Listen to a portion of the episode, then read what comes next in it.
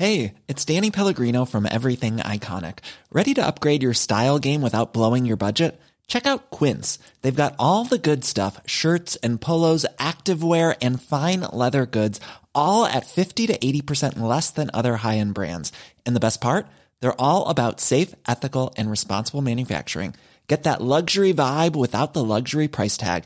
Hit up quince.com slash upgrade for free shipping and 365 day returns on your next order. That's quince.com slash upgrade.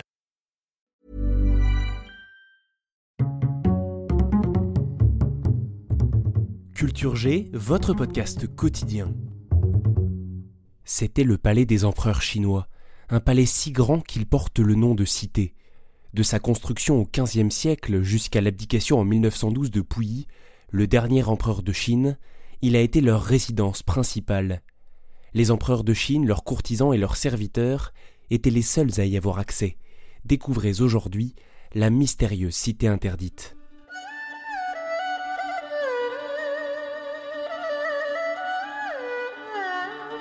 Son nom complet est la cité pourpre interdite, mais on l'appelle plus communément en Chine le Palais Ancien. Elle se trouve dans la capitale chinoise Pékin et environ un million d'ouvriers et 100 000 artisans ont participé à sa construction. Elle recouvre 72 hectares dont 50 hectares de jardin. Cela correspond à peu près à la surface de 100 terrains de football. Escarlage là, il est pas magnifique Feu d'artifice devant ici L'intérieur est richement décoré et plein de couleurs. L'architecture de la cité interdite est en elle-même une œuvre d'art. Elle a d'ailleurs été classée par l'UNESCO comme un site du patrimoine mondial culturel en 1987. Même les noms des pièces sont poétiques.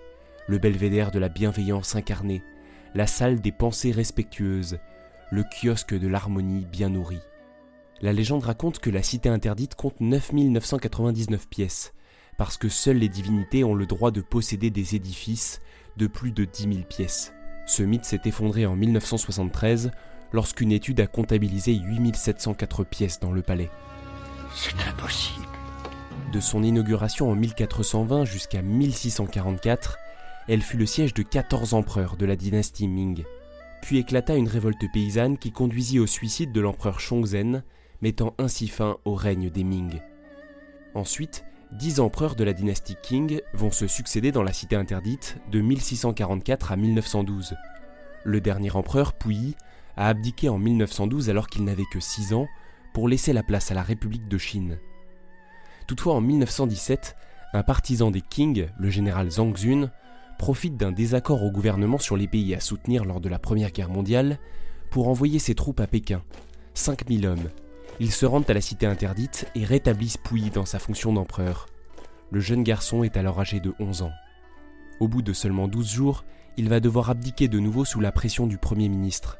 On appelle cet événement la restauration mandchoue de 1917. Si pendant des siècles l'accès à la cité interdite était extrêmement restreint, ce n'est plus du tout le cas aujourd'hui.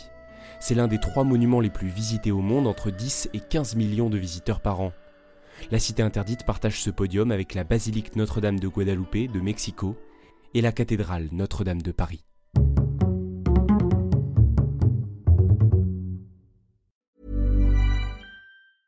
Mom deserves the best, and there's no better place to shop for Mother's Day than Whole Foods Market. They're your destination for unbeatable savings, from premium gifts to show-stopping flowers and irresistible desserts. Start by saving 33% with Prime on all body care and candles. Then get a 15-stem bunch of tulips for just $9.99 each with Prime. Round out Mom's menu with festive rosé, irresistible berry chantilly cake, and more special treats. Come celebrate Mother's Day at Whole Foods Market.